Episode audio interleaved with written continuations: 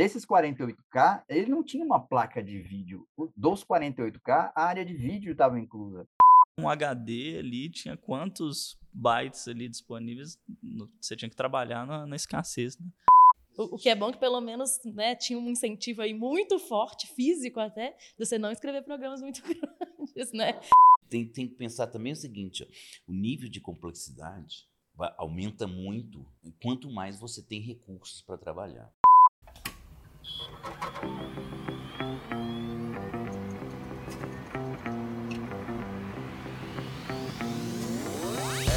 E está começando mais um Entre Chaves, o seu podcast de desenvolvimento de software. E hoje a gente tem um, um episódio muito, muito, muito especial dos Dias dos Pais. E aí, Champs, como é que você tá para esse episódio massa demais que a gente vai gravar hoje? Tô, tô, empolgado, assim, afinal, episódios especiais, faz tempo que a gente não fazia um, né? E eles são especiais, né? Eu acho que vai ser bem divertida a conversa hoje, pelo que a gente já estava conversando aqui nos bastidores, né? Então, vamos nessa. É isso aí, vai ser massa. E hoje a gente então vai falar, vai trocar muita experiência, né, com pessoas que trabalharam, trabalham com tecnologia, né, já há bastante tempo. E acho que vai ser bem legal. Então, para falar, para conversar aqui com a gente hoje, temos o Elton, que no caso é meu pai, gente. e aí, pai, como é que você está? tudo bem. Estou aí preparado, disposto a mostrar um pouquinho do que a gente fez aí ao longo desses anos todos, né? Boa. Se apresenta então para a gente e fala um pouquinho quem você é. Bom, eu trabalhei com, eu comecei com tecnologia, com informática, né? Uh, em 1980, uh, ah, quando a Prodenge resolveu fazer um MBA de, de ciência da, da, informação, na época chamava, né? Uh, não tinham cursos regulares ainda de informática uh, em universidades, estavam começando a ser criados, né, em alguns lugares do país. Aí eu tinha formado em engenharia, uh, engenharia civil. o mercado era muito ruim na época para engenharia civil. Foi uma época de baixa de mercado. Eu engatei na minha formação um, um mestrado em engenharia nuclear e nesse meio tempo surgiu aí a Prodenge com essa possibilidade, com esse, com, fez um concurso, era um número bem restrito de vagas, eram 10 pessoas só. Aí entrei, fizemos um MBA de um ano. Depois disso aí, a única exigência na época era ser formado, era ter curso superior. Ah, fiz esse MBA, entrei para, virei analista de sistemas na Prodenge. analista de sistemas, é, né, que analista de sistemas na Prodenge. É, lá tinha bem, bem separado isso, tinha equipe de programadores, porque quem não tinha curso superior fazia o curso técnico de programação, fazia, aprendia as linguagens, é, mas era programador. E tinha a casta dos analistas, que eram a, a galera que entendia também de programação, não necessariamente tão profundamente, mas uh, acabava que você precisava fazer tudo, você você tinha que também, você, você, era analista, mas tinha que programar também. No fundo, a gente fazia de tudo, né? E, e, a, e a gente fazia, começou esses trabalhos lá, bom, é, muito tempo atrás mesmo lá. Foi, e aí são quantos anos de experiência com programação, com programação direta? Ó, eu continuo, eu, desde 80, porque eu continuo hoje, eu não, eu não trabalho na área de TI do Banco Central, mas uh, eu desenvolvo para minha equipe produtos pra, que a gente chama lá de sistemas departamentais que, que eu desenvolvo para uso da minha equipe, tá? Mas, mas esse já não é um trabalho mais, é um trabalho de produção bem, bem de grupo mesmo, onde, utilizando algumas linguagens da, tipo C Sharp, Visual Basic, coisa, coisas assim, alguma coisa em Java, alguma coisa em Python, mas, uh, mas não mais, mas não, não, é, não é tecnologia do Banco Central fazendo produtos para o Banco Central, tá? Uhum. É, para uso, para uso interno do, do, meu grupo mesmo, do meu grupo de Legal. trabalho, tá? Legal. E também com a gente está aqui o André. E aí, André, se apresenta também para a gente, por favor. Tudo bom. Meu nome é André, eu trabalho na área de, de informática, de programação desde de 1990. Eu comecei em 90 em uma software house aqui na Bahia chamada Leal Informática. É, trabalhei em desenvolvimento interno de algumas empresas, como clínicas, é, uma fábrica de computadores, Trabalhei em uma software house em Brasília, chamada Transoft, por 15 anos, e atualmente estou numa software house aqui na Bahia, em Feira de Santana, chamada Brasil Software. É, a minha, a, a, as nossas trajetórias vão ser bastante semelhantes pela época, né? Assim, mais ou menos a mesma, mesma época. Então, usamos, eu creio que, ferramentas semelhantes ao longo do, do desenvolvimento. eu acompanhei desde Clipper Summer 87, Clipper 5, aí a vinda do Windows com a Visual Objects, que era o, o Clipper para Windows, é, Delphi, Visual Basic. Então, assim, eu, eu, eu vi nascer, crescer, evoluir, né? É, e algumas linguagens e tecnologias é, é, morrerem, de certa forma, né? serem relegadas a segundo plano. E o meu desapego à, à tecnologia vigente, vamos dizer assim, que eu acho que é o que me, me deixa mais oxigenado. Né? Eu, não, eu não costumo evangelizar tecnologia como eu... Quando surgiu Java, eu estava lá, ele também, em 95. em 95, foi um, um, teve um alvoroço muito grande em torno de Java, né? Então, nos anos 2000, quando eu estava em Brasília, surgiram os tais GUJ, eram grupos de usuários Java. O pessoal se reunia finais de semana para discutir sobre Java e eu achava aquilo uma tremenda falta de tempo, de perda de tempo, sabe? Eu pensava, vocês estão. Aí o pessoal discutia, por exemplo, na época, o, o Struts, que era um framework do, do Java. Ninguém fala mais no Struts, sabe? Então, assim, é, o, desa, o desapego, a, mas não é dizer você não vai ser especialista, vai ser. Não é que você vai ser igual o pato que nada uhum. corre, voa e não faz nada direito. É que você vai ser como o triatleta, né? Você vai ter que fazer as, as modalidades bem, mas não precisa ser um recordista em nenhuma delas, especificamente, né? Eu, eu, vejo, eu vejo às vezes em algumas pessoas mais jovens uma preocupação e isso gera uma ansiedade muito grande, porque quando lançam uma, uma novidade, um, seja uma linguagem, como teve recentemente Go, Rust, é, aparecem as linguagens, eles ficam muito ansiosos em se tornarem especialistas daquilo, porque imaginam que aquele é o próximo passo, né? Mas sempre vai haver um outro passo. Né? Sim, a gente já falou muito disso aqui, André, é legal você trazer isso, porque a gente já falou muito disso aqui no Entre Chaves, né, Chames?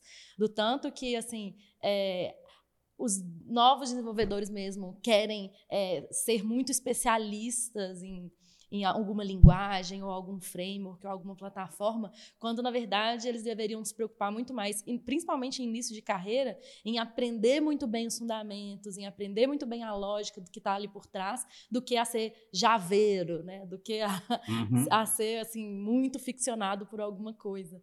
Né? E com Sim. certeza a experiência sua faz, é, né, está trazendo aí é que, enfim, reiterando isso aí que a gente sempre fala, né?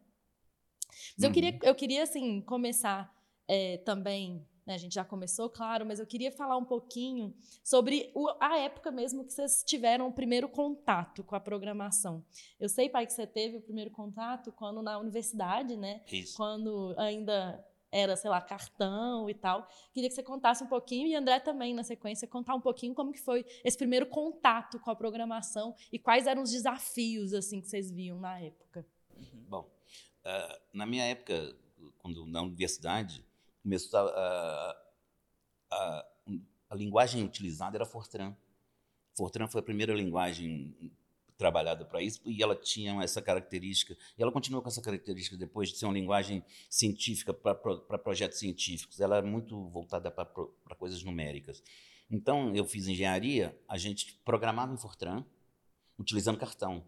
É, é, esse é, é a parte do cartão é bem legal assim de você lembrar, porque é, era, é, era uma coisa assim bastante é, é difícil para vocês é difícil até pensar como é que seria. Mas você sentava numa perfuradora de cartão, você escrevia seu programa, fazia um algoritmo qualquer, escrevia seu programa lá, sentava numa perfuradora e começava a digitar. Cada linha do seu programa era um cartão. Então você perfurava aquele, você digitava aquilo num teclado a máquina ia perfurando aqueles cartões, ia perfurando o cartão. Perfurava o cartão, você teclava um enter lá, um, é, um fim de linha, né? Aí ela pegava aquilo lá e botava no escaninho lá, a primeira linha do seu programa. Você digitava a segunda linha, ia para lá, digitava a terceira linha e você ia. Ah, se o seu programa tinha mil linhas, era mil cartões que você tinha para depois uh, então quer dizer que pod poderia acontecer de você falar assim, putz, vou ter que reescrever meu programa, porque derrubei café no meu, no meu código. Ah, com certeza, com certeza. O terror, o terror na época era, era, é, tinha mais de um terror, né? Um terror na época era caiu na caixa de cartão. embaralhou tudo. No início você não tinha numeração, as máquinas não numeravam seu cartão automaticamente. Então você, você depois terminava aquilo, você numerava seus cartões, porque se caísse sua caixa de cartão, seu programa era. Até se eu botar todo na ordem, programa, não, programas de mil né? linhas, é, programas de mil cartões, era, tinham caixas, eram caixas enormes de, de programação. Que o, o que é bom que, que pelo menos né, tinha um incentivo aí muito forte, físico até, de você não escrever programas muito grandes. É. Né? Não, não. Assim, a limitação, a, a limitação já, já era, inclusive, de memória. As máquinas não tinham memória alguma. Uh, a, capacidade de processamento era muito pequena. Então, você tinha que usar o mínimo possível de é. recursos nos seus programas uh uh, para que a máquina tivesse capacidade de processar. Porque senão não processava, não. É, hoje em dia o pessoal às vezes nem tem que se preocupar é, muito com isso, recurso, mas né? na época, se pensar um HD ali, tinha quantos bytes ali disponíveis, você tinha que trabalhar na, na escassez, né? Quando, quando, você ia executar seu programa, você pegava ele, botava numa leitura de cartões, ele lia aquilo, aí carregava na memória do computador. Aí, se não tinha problema nenhum, não tinha erro de, na, na, na, sua programação, ele, ele ia para lá, você mandava executar, ele executava, normalmente a saída ia ser um um relatório impresso, uma coisa qualquer impressa. Né? Não havia essa ideia de que a saída é uma tela que você enxerga coisas, não. A saída é, um, é, é alguma coisa que vai sair na impressora. A sua, a sua vida é eu entrego cartões para a máquina, ela me devolve papel também. É um relatório. Né? Então, assim, é, é, é, esse foi o primeiro mas processo aí, aí na você, universidade. Quando eu fui para Prodenge... Não, calma, ah. vamos nesse aí ainda. E aí você descobriu lá que tem um problema, deu um bug lá. Nossa, aí não, é, na saída não era o que eu esperava. E aí?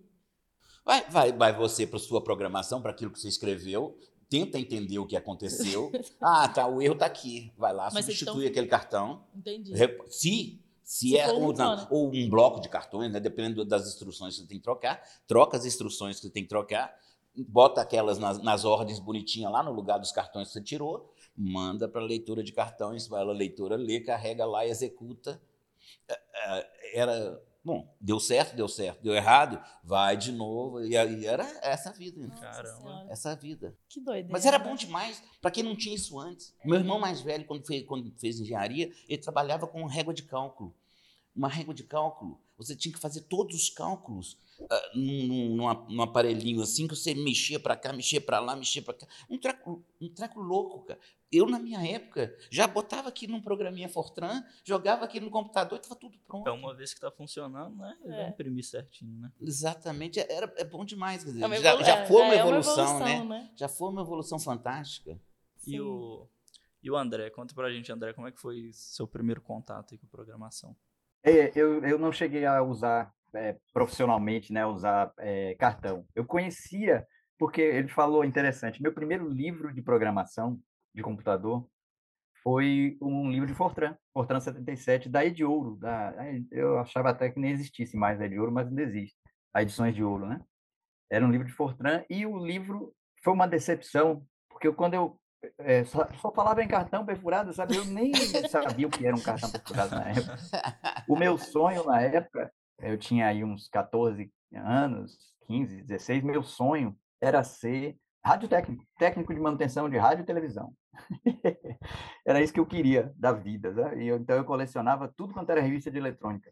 Divirta-se com eletrônica, Beabá da eletrônica, Antena Eletrônica Popular, é, Saber Eletrônica. Todas as revistas de eletrônica eu colecionava. E dentro dessa linha lançaram na mesma editora, não lembro qual era, se era, acho que era Saber, é, lançaram um, uma, a Informática Eletrônica Digital. Era uma revistinha mensal falando sobre é, computadores, né? E, e tinha linguagem Basic, um cursinho de Basic. Pronto, mudou a minha paixão ali na hora. É, larguei a eletrônica e comecei a, a, estudar programação, estudar informática, né? Aí, meados de 80. Só em 90 eu fui começar a trabalhar mesmo é, como programador, né? Antes eu ministrava cursos, cursos de programação basic, inclusive. É, e é muito interessante essa, esse relato dele. E quando a gente fala em cartão perfurado, hoje soa como uma coisa tão arcaica, mas você pensar a genialidade disso, né? Sim. Quer dizer, os cartões perfurados eram memória. Eram memória, era o que você tinha para ser uma memória do programa, né? É, é, memória custava muito caro, disco custava muito caro. Ele deve se lembrar que a gente, quando definia é, tabelas para que tinham datas, a gente colocava o ano com dois dígitos. É, não era que a gente achasse que o, que o mundo ia acabar em 99, não. Era para economizar espaço, né? Por isso que teve o bug do milênio. Por isso né? a preocupação, do, bug do milênio, a preocupação do bug do milênio, porque todos, todos os programas, todos os armazenamentos anteriores tinham que ser revistos e repensados, porque o ano ia virar zero zero. Isso. Que coisa, né? Tudo porque queríamos né, economizar. Porque precisava economizar. É, era, era um exercício constante. Economizar espaço. Economizar. A, a armazenamento era caríssimo. Hoje em dia, Muito armazenamento caro. é uma coisa baratíssima, né? E memória era caríssima. Memória não tinha. O que dava, o que dava era aquilo que estava lá. Não, não tinha. Pronto. Você tinha que escrever, às vezes, programas em linguagem de máquina para poder uh, fazer o trabalho que a memória não ia conseguir fazer, que, que, o espaço de memória não dava. Você movia dados de um registrador para outro registrador, tirava aquilo, guardava em outra área, botava em área temporária. Eh, você fazia, você fazia mágicas e mágicas para poder caber seu programa dentro de uma área de memória, porque memória era aquela lá limitada aquele pedacinho lá. É, isso eu acho, eu acho muito legal a gente conversar disso, porque é uma mudança real de mentalidade mesmo, né? Igual o Champs já trouxe, que hoje ninguém precisa mais, você também falou, né, pai? Que hoje ninguém precisa mais se preocupar com isso. E cada vez, né, agora a gente fala muito aqui no Entre Chaves sobre IA, chat EPT e o quanto a gente está evoluindo também, né, nesses últimos tempos, é, que daqui a pouco também, assim, o alto vai ficar cada vez mais alto nível, né? Cada vez menos as pessoas tendo que se preocupar com o beat, né? De, de realmente é, ter realmente um mindset de performance, igual você falou, de memória. Isso, saber, né, o quanto a gente evoluiu nos últimos 30, 40 anos, é uma coisa muito doida da gente pensar, né? Tá curtindo o episódio? Então segue a gente aqui no Spotify e deixa sua avaliação. Segue a gente também lá no Instagram, entre.chaves, e manda sua pergunta ou sugestão de tema. É, e uma, uma coisa que eu acho que eu já até comentei aqui, mas eu acho que vale falar de novo, é que, pelo menos no meu ponto de vista, né, ainda mais ouvindo os relatos de vocês, a programação foi evoluindo sempre como camadas de abstração, né? Então a gente tinha lá a linguagem sim, de máquina, sim. a partir do momento que a gente conseguia fazer uma linguagem que abstraía um pouquinho ali aquela linguagem um de máquina, mais, né? ficava um pouquinho mais fácil. E aí a gente consegue ter linguagens aí de, de mais alto nível, e aí a gente consegue ter frameworks para essas linguagens que facilitam ainda mais o desenvolvimento. E aí, hoje em dia, a gente consegue ter uma inteligência artificial que você pede é. um programa e ele sai pronto. E ele que então, faz, assim, né? As LLMs aí que você pede em linguagem natural mesmo, é. né?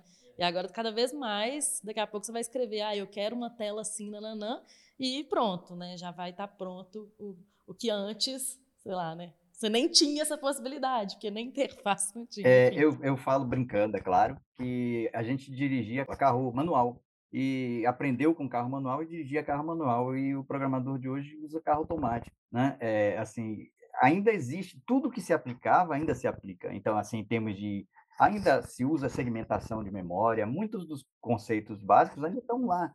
Só que você não precisa mais se preocupar, né? Então, quando a gente definir a área de armazenamento em assembly que a gente tinha que usar, tinha os registradores ali, não, não, tem muito o que inventar, né? Você tinha ali o AX, que era o H com a L, e acabou, não tem, você, você não tinha como inventar em cima daquilo, né? Criar, é, tinha que aproveitar os parcos recursos que você tinha.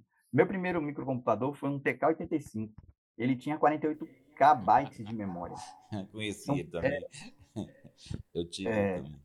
Tecladozinho de borracha, é, exatamente. Dessa memória, desses 48K, ele não tinha uma placa de vídeo. Dos 48K, a área de vídeo estava inclusa. Né? Então, se você fizesse um programa que invadisse essa, essa área, não, não tinha reserva, ele não reservava, não. Ele usava o topo da memória. Se você fizesse um programa que passasse disso, ele dava crash mesmo. Então, o cuidado que se tinha ao programar era, era muito maior. É, e não, não que a gente não tenha que se preocupar com as questões de performance, de espaço e tudo mais eu acho que antes era devia ser mais. Você era obrigado a se preocupar. Era obrigado, era, era, era sobrevivência, era mecanismo de sobrevivência. Você não, seu programa não roda, ponto. Seu programa não tem capacidade, ele não funciona. Então você tinha que ter todo esse trabalho de, de saber exatamente como é que você ia fazer para alocar. Na época que. Bom, é, essa época, assim, na época que eu comecei efetivamente, já, isso já estava melhorando, porque quando, quando surgiram essas linguagens, chamavam linguagem de de alto nível, né? bem no inicinho, uh, a, a, gente ainda mexia com linguagem máquina, mas, logo depois as, as linguagens de, de, uh, de, alto nível já, já vinham surgindo, aí veio, veio o COBOL. O próprio Fortran já, já, já era de alto nível, mas o COBOL que veio para essa área comercial, que foi o que deu certo, que pegou, a linguagem que pegou e tal, era, bom, você entendia a lógica daquilo, você funcionava, daí a, o, o, o compilador, esse processo de compilar que não existia nas linguagens de máquina, o compilador já começava a se preocupar com, com, com, com, essa parte toda de quando você fazia compilação no programa e gerava ele em, em, linguagem de máquina, ele já, ele já se preocupava com todo esse uma parte desse trabalho que você tinha antes, você mesmo tinha que se preocupar. Ele já sabia reservar a área, ele já sabia que isso aqui ele faz para isso, isso aqui ele faz para aquilo, isso aqui precisa. Então, avanços que para nós na época fossem coisa sensacional. Olha que, olha que coisa ótima. Agora eu já consigo fazer isso sem me preocupar com isso, com aquilo, isso aqui tudo ainda, no primeiro momento ainda lá com cartões. Você via seu programa depois todo numa, numa listagem, né? Você via todo lá. Mas já agilizava a vida, né? Já agilizava demais. Né? Todo esse processo já, já é todo um, um, crescente, né? Foi, foram muitos crescentes nesse processo, né? Quando surgiu o primeiro o PC, o primeiro computador pessoal, né? É, e, e que, muito rápido, né? Assim, é... é, é foi, foi, foi assim, e coisas muito muito próximas uma da outra e tudo uma coisa alimentando a outra, né? O, o chip, o surgimento do chip, essa evolução que permitiu miniaturizar as coisas, botar tudo num computador pessoal, um computador pessoal que tinha capacidade, o primeiro computador pessoal que chegou, que eu vi, né? Deve ter sido em 80, 80 não foi em 85, 86, eu vi um primeiro computador pessoal que tinha vindo dos Estados Unidos, um amigo meu tinha comprado, trabalhava comigo, comprou para trabalhar pelo banco que a gente trabalhava. Uh, esse cara tinha mais capacidade de processamento do que a Prodenge, que fazia o processamento de dados do Estado de Minas Gerais em 1980. O computador pessoal. O, o computador pessoal do cara tinha mais capacidade de processamento do que a Prodenge tinha em 80. Isso deve ter sido em 87, 85, sei lá, qualquer coisa assim. Reserva de mercado é, ainda, né? Uma evolução grande, é, um, né? Uma evolução louca. E, e, e, os computadores saíram assim, ó. Os, os computadores pessoais saíram de uma, ah, de uma. Ah, já tem nos Estados Unidos, já tem não sei aonde, já tem não sei aqui. De repente, dois, três anos, vira aquela. Tinha para todo lado. Tinha para todo lado. Todo mundo começou, a, foi para essa linha, né? Então, assim, a evolução foi muito rápida nesses anos, na, na, nas décadas finais de 90, entre os, o surgimento, a miniaturização das coisas, as, a evolução do, do, dos computadores de grande porte para os computadores pessoais, a, a, a criação da estrutura cliente-servidor com os computadores em rede, em contraponto à necessidade do computador central que fazia tudo, uma série de servidores distribuindo serviço e fazendo todo mundo trabalhando, a chegada da internet, a evolução do processo da, da é, foi tudo foi tudo lá foi tudo, tudo foi ocorrendo ali, 80, uh, a década de 80, década de 90. Dizer, é uma, uma loucura. A gente chega em 2000 já com o mundo inteiro conectado. Sim. Com o mundo inteiro conectado. É muita doideira. Para quem mexeu com. E, e, o André que mexia com. Eu mexi com programação menos, mais com Uh, essa parte de desenvolver sistemas e tal, e, e, acompanhando o programa, mas as linguagens foram ficando assim cada vez mais poderosas. A preocupação que a gente tinha com telas, de fazer tela, fazer isso, de repente você fazia tudo brincando, entre aspas, brincando, né? Mas era tudo, tudo ficou muito mais fácil muito de fazer, mais. né? É, nós vivemos a reserva de mercado, né? Lembra bem? Exatamente, exatamente. A reserva de mercado foi uma coisa que, que atrapalhou o país. Segurou muito, é. Eu, na minha opinião, né? Atrapalhou o país porque a gente tinha a obrigação de, de, de desenvolver software interno computadores aqui no país, aqui porque você não conseguia importar. Você não podia importar se tivesse similar no Brasil. Então, não sei se você tinha a planilha, a planilha Excel, tinha uma planilha brasileira chamada Samba. Olha só. O Word, Meu Deus. É, o Word tinha uma, um software brasileiro de edição de texto. Não sabia. Carta certa, né? Acho que era o carta certa. É, é, exatamente. Empresa pública, empresa não sei o quê, empresa sem relacionamento com o governo não pode usar isso. Se não for, não pode usar software importado se tiver, eh, se tiver similar no Brasil. Loucura. Que loucura, hein? A Prológica e a, e a Cobra adoravam isso. Exatamente, a Cobra chamava a Cobra é Computadores Brasileiros, era o nome da empresa, uma empresa brasileira que desenvolvia computadores. Então você não podia comprar computador, porque você tinha que comprar computadores da Cobra. Pelo menos as empresas do governo, estatais, municipais, né, eram obrigatórios de trabalhar com, com computadores brasileiros, com computadores Cobra. Tinham bons computadores também, mas só que tinham coisas muito particulares. Tinham coisas muito particulares. Eu trabalhei com computador Cobra quando trabalhei no Banco Agremisa.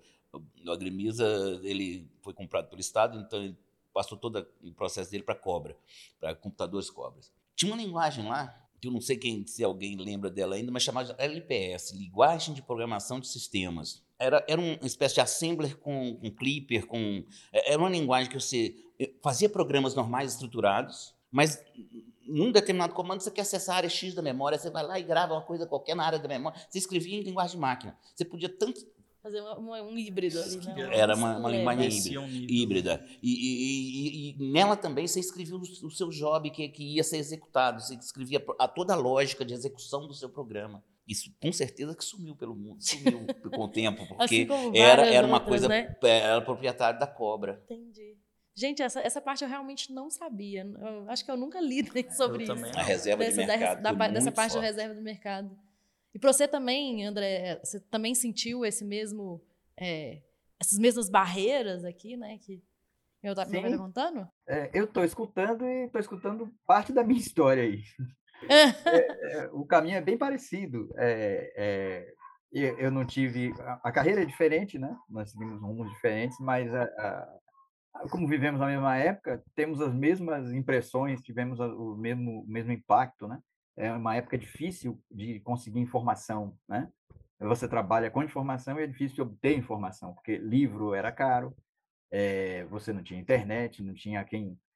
E tinha uma coisa interessante, um comportamento de, do, dos profissionais na época, que muitos deles eram, eram bastante, é, como é que eu vou dizer, eles ocultavam muito informação sabe? Tinha uma, uma, um espectro assim em volta do, dos analistas de sistemas, como os caras que detêm o conhecimento, e eles não tinham muito interesse em, em, em passar, em, em, colaborar com quem estava começando, não. Pelo menos eu não tive essa sorte. É, é a teoria do, do, né? do, conhecimento é poder, né? Isso, é. Então não era. Hoje, hoje eu fico impressionado uma coisa que me impressiona positivamente é que você vai no Stack Overflow, qualquer coisa que você procurar, alguém já colocou lá a solução, sabe? Então eu acho isso maravilhoso. Quer dizer, o camarada ele não só resolveu o problema dele, como ele vai resolver de tantas outras pessoas, outras ele nem pessoas. sabe quantas, né?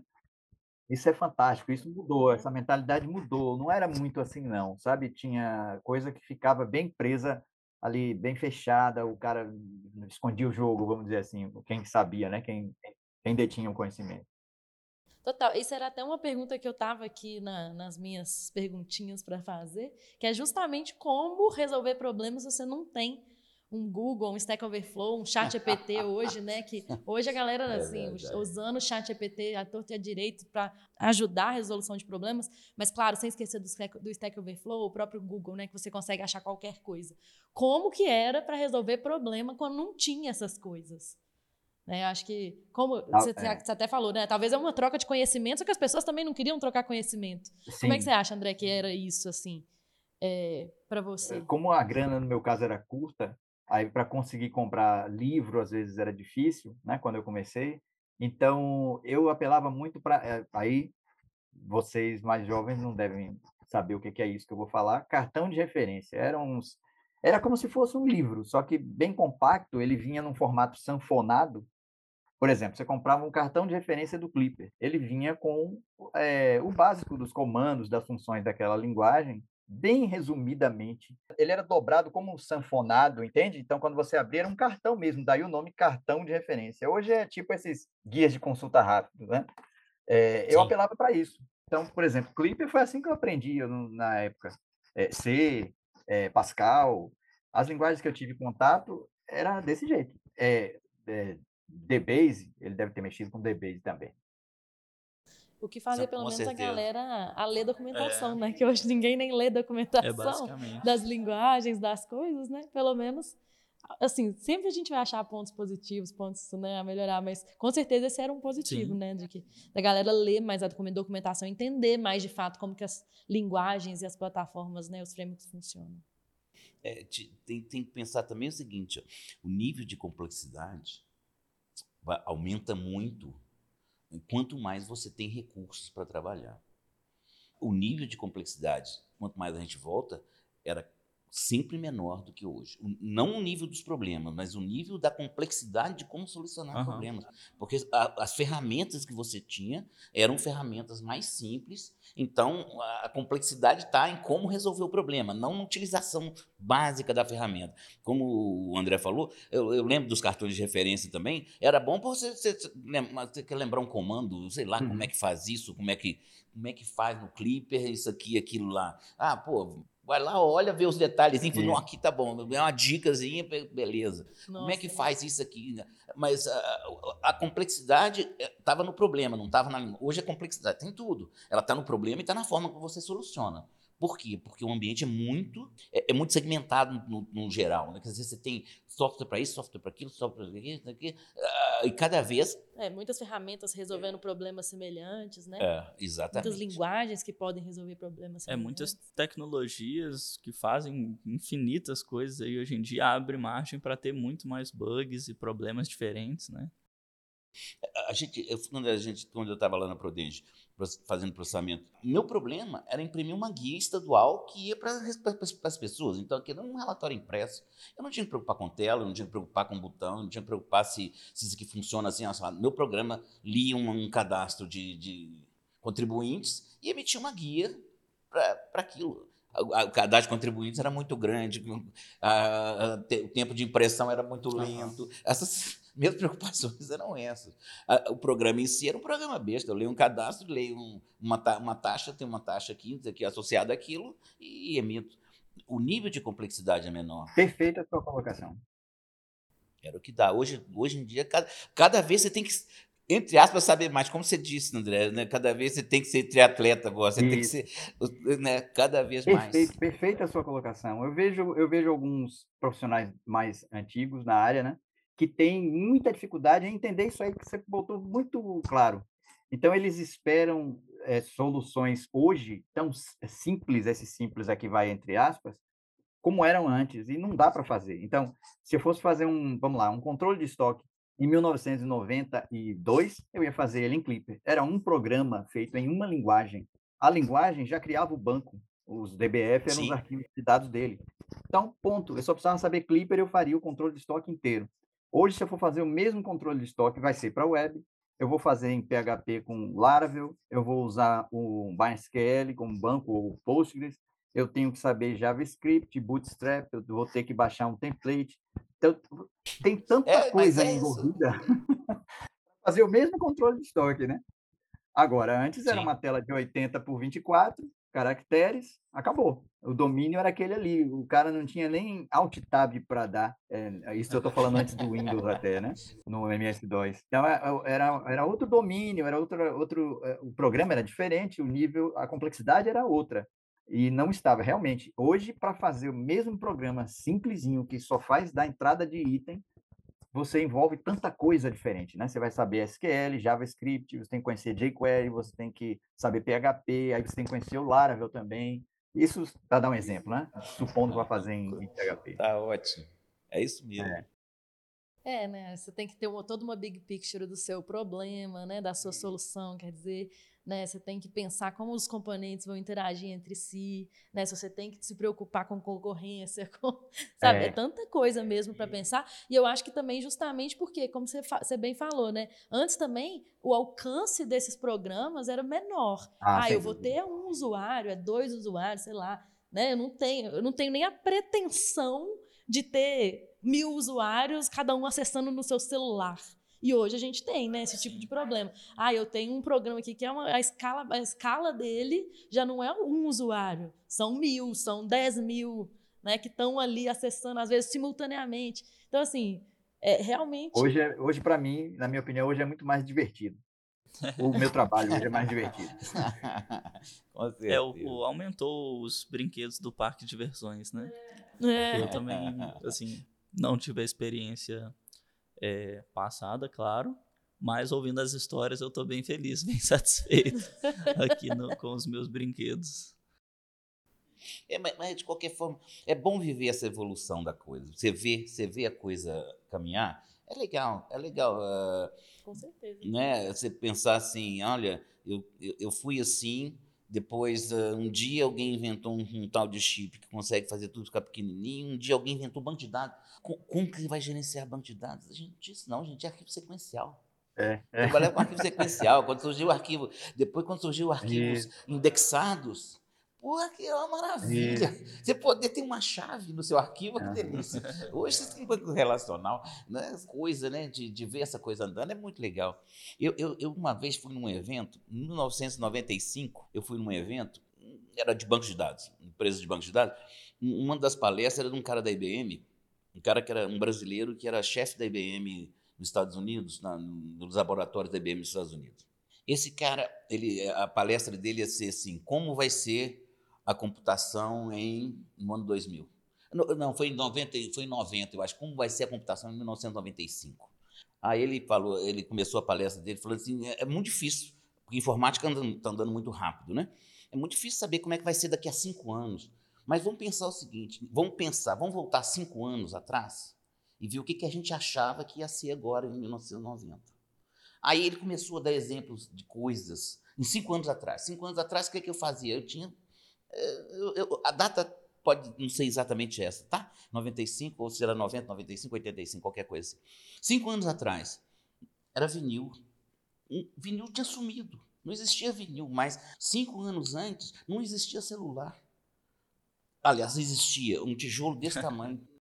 Lá na, na, data da palestra, todo mundo já usava aquele Nokia pequenininho lá. Tá, tá, tá. Então ele foi dando, ele deu uns 10 exemplos de coisas que cinco anos antes era impossível de prever que aconteceria. E é, impossível saber tecnologicamente o que vai acontecer daqui a cinco anos. Porque tem tecnologias que chegam e pegam, celular é uma delas, né? Celular no Brasil, num determinado ano, você tinha você tinha 100, sei lá, o celular tinha acabado de chegar, você tinha 100, 200 pessoas ricas milionárias que tinham celular, um ano, dois anos depois, você tinha 40 milhões de celulares no país. É, então, assim, é, essas tecnologias, quando elas, quando elas dão o passo certo, elas são difundidas muito rapidamente. Né? É bacana você ver, essa, e difícil de prever, mas é bacana você ver. Né? É. Quando a internet surgiu, toda, toda ainda em sem todo esse ambiente gráfico todo, eh, já era um avanço fantástico, já era uma coisa super legal. Deve ter sido já bem. Era uma coisa super legal. Aí quando o cara, os caras conseguiram jogar né? aquilo num, num, padrão de na HTML e virou, e, e virou tela, o negócio virou um foguete. Virou um foguete. Eu acho que a gente. Eu realmente não sei nem comparar né, com o que a gente tem hoje, mas com certeza foi uma mudança de paradigma muito grande, uma disrupção muito grande do que era né, visto até então, que talvez não sei em qual escala, não sei qual, como comparar, que é o que a gente vai ver, eu acho, aí nos próximos tempos com a inteligência artificial. Provavelmente, né? Que assim, a gente, desde quando. Claro, eu não tenho experiência, né, nem metade da experiência que vocês têm, mas eu tenho 13 anos de programação e não, não, as mudanças que eu vi são grandes, claro, mas assim, nem compara, assim. Ah, eu vi lá um ASP-X e tal, uma coisa ali, talvez agora eu tenha, né? Eu vi um pouco dessa, dessa evolução de componentização de muita coisa, que antes a gente resolvia com menos. Mas, assim, é, eu acho talvez que essa mudança de paradigma mesmo, de disrupção, eu ainda não vi. E talvez é o que a gente vai ver ainda nos próximos tempos com a inteligência artificial. Talvez foi uma coisa que vocês viveram, né, de realmente disrupção, né, de ser é, eu, eu acho que eu, eu, queria comentar porque é muito chocante para mim pensar assim na experiência de vocês de ter vivido essas duas épocas em que hoje a gente tem tudo isso que a gente tem e na época não tinha nada e você ter coisas que você fala assim, cara, como que eu vivia sem isso hoje? E numa época que não tinha, sabe? E eu vejo muito assim a, a tecnologia, a evolução, vocês falaram da época de 80, 90, como uma coisa exponencial assim, muito, é. muito, muito acelerado hoje em Sim. dia continua evoluindo muito, né, em muitos aspectos, é, mas talvez não é tão absurdo assim de cinco anos mudar tudo, né?